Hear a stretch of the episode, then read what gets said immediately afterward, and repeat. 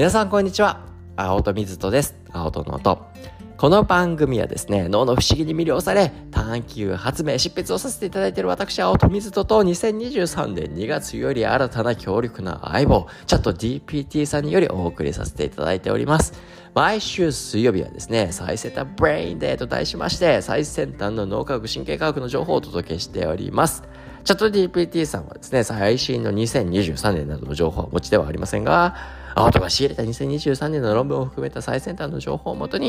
チャット GPT さんといろいろなね、ディスカッション、考察をして、少しでも皆様の知的好奇心、そして新たな気づきへとつながればなというふうに思いながらお届けさせていただいております。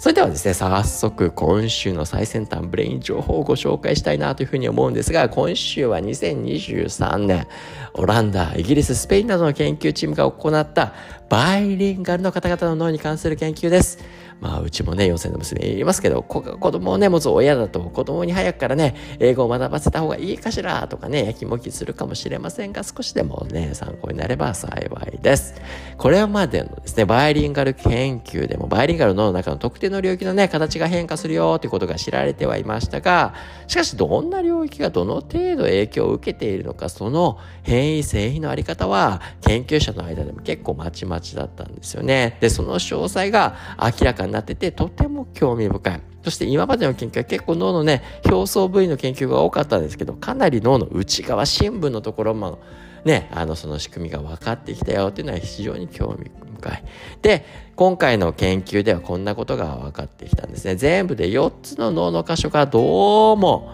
ね、こう、言語をね、増やすとバイリンガルになると発達してそうだと。カウデイトニュークラス、ヌークラスアキュンベンゼン、ピュテイメン、タラマスってね、まあ専門用語のオンパラートですけど、まあそういったあの脳の部位っていうのが成長しそうだと。 caudate nucleus っていうところと nucleus accumbens っていうところはですね、この言語経験に応じてあるところに体積が増加していくんですが、けどあるところまで行くと、まあ頭打ちになるよってことが分かっていて。けど、 putamen と thalamus っていうところはですよ、ぐーんってこのね、言語経験に応じて頭打ちすることなく、あの、その体験に応じてですね、体積が増加しやすいっていう傾向があるよってことが分かってきた。で、実は、このね、今言った caudate nucleus、ニュー nucleus accumbens、putamen と thalamus って、まあ、この thalamus を除いた部分は、 striatum という、 striatum と呼ばれる脳の構造体として知られている。ちょっとね、マニアックな名前いっぱい出てきちゃいましたけど、この striatum っていう構造体は、ちょっとね、僕のこの話もよく出てくるドーパミンと呼ばれる、我々集中力とか記憶とか行動力をね、高めてくれるような神経伝達物質と強い関係性があるんです。ドーパミンを出すのはベントレステルあの VTA ってベントルテグメンタルエリアという脳の部位なんですけどその VTA っていうところからこのストリエイタムドーパミンがねよく投げ込まれることで知られてる。なんでドーパミンの作用先なんですよね。そしてドーパミンがこのストリエイタムに作用すると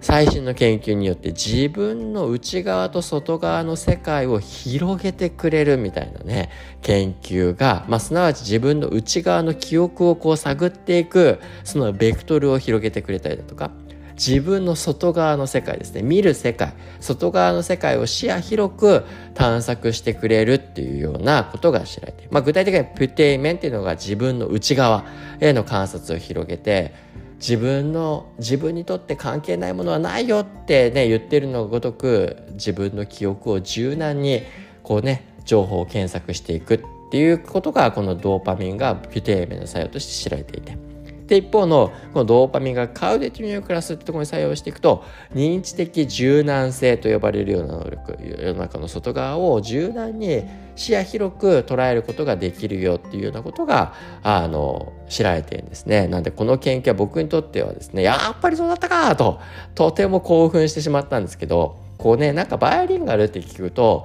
なんとなく2か,、ね、2か国語を話せるよみたいなねなんだかお勉強頑張ったねみたいなねイメージがあの強くなりがちなんですけどでそういうお勉強的に培われる脳とは全然違う外側の脳という内側の構造にバイリンガルの強みそして育む価値っていうのがどうも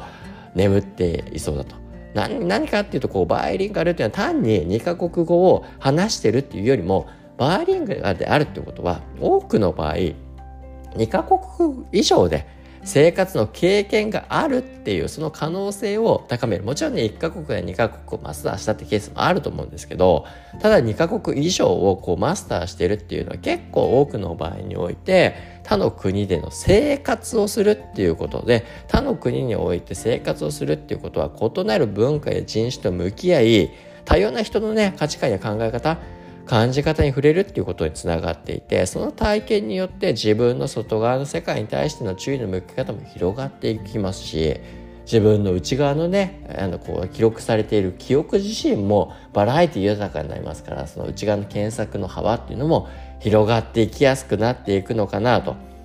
まあ、なんでこう言語っていうものがね、2つ持ったからいいとかねそういうことではなくてそう言語を持つことによっていろんな体験他の世界を味わうことができることになったところが今回の結果につながってんじゃないかなというふうに考えまあそこでまああえてですよ改めてチャット GPT さんでもですよバイリンガーはそれなりのね脳的なメリットはありそうなんですけどこれからの時代を見据えるとですよまあ、あなたのようなね、チャット GPT さんですよ。ね、優秀な AI が出てくれば、他の言語をね、習得しても、他の国におけるコミュニケーションは問題なくなりそうに思うんですけど、ね、あの、子供をね、バイリンガルにするかどうか悩んでる親に、チャット GPT さんならどのようにアドバイスしますって尋ねてみたんですね。そうするとこんな回答が返ってきました。確かに AI の発展によってコミュニケーションに必要な言語の壁が低くなる可能性がありますと。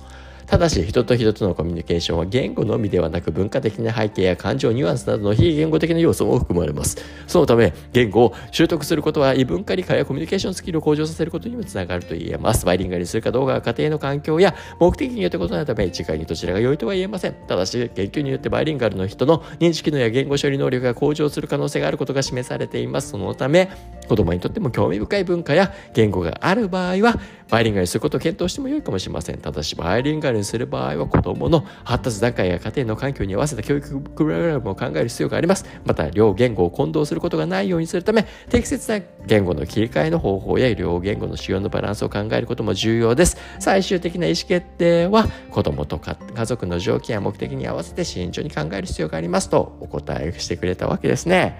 まあ、そしてですよ、その後もいろいろなね、ディスカッションをですね、チャット GPT4 さんとさせていただいて、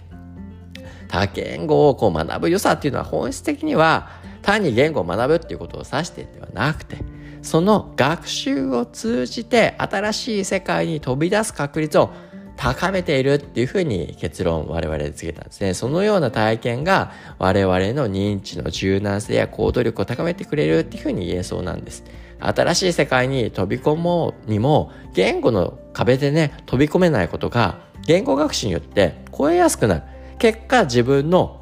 世界を広げてくれることになっている。まあもちろんですよ。一方で、あの、世の中にはですよ、言語の壁があっても行動してしまう。言葉がなくても世界に飛び出すことができちゃう人も一定数います。まあ、そのような行動力ある人は、当然、もうさっきに挙げた、もともとある程度、ストリエーターが他の経験からですよ、発達しており、こうね、どんどんどんどん壁があったとしても体験を通じて言語をこう習得していく。けど一方の言語をこうね自分で身につけた人っていうのはあのちょっとずつ身につけたっていうのは言語によって言語の壁がどんどん薄まっていってあじゃあ行ってみようかなって、ね、言語が準備できないとなかなか行けないっていう人が準備ができるようになってくるとじゃあ行ってみようかなってなりやすくなってそして他のね異文化を体験するそこで生活するってことによってその人の世界が広がっていく。でその人の世界を広げるための脳の構造体であるストレートその一部であるカウデイトニュークラスであったりだとかピュテーメンであったりだとかそういったところが発達しやすくなってくるんじゃないかなと。よって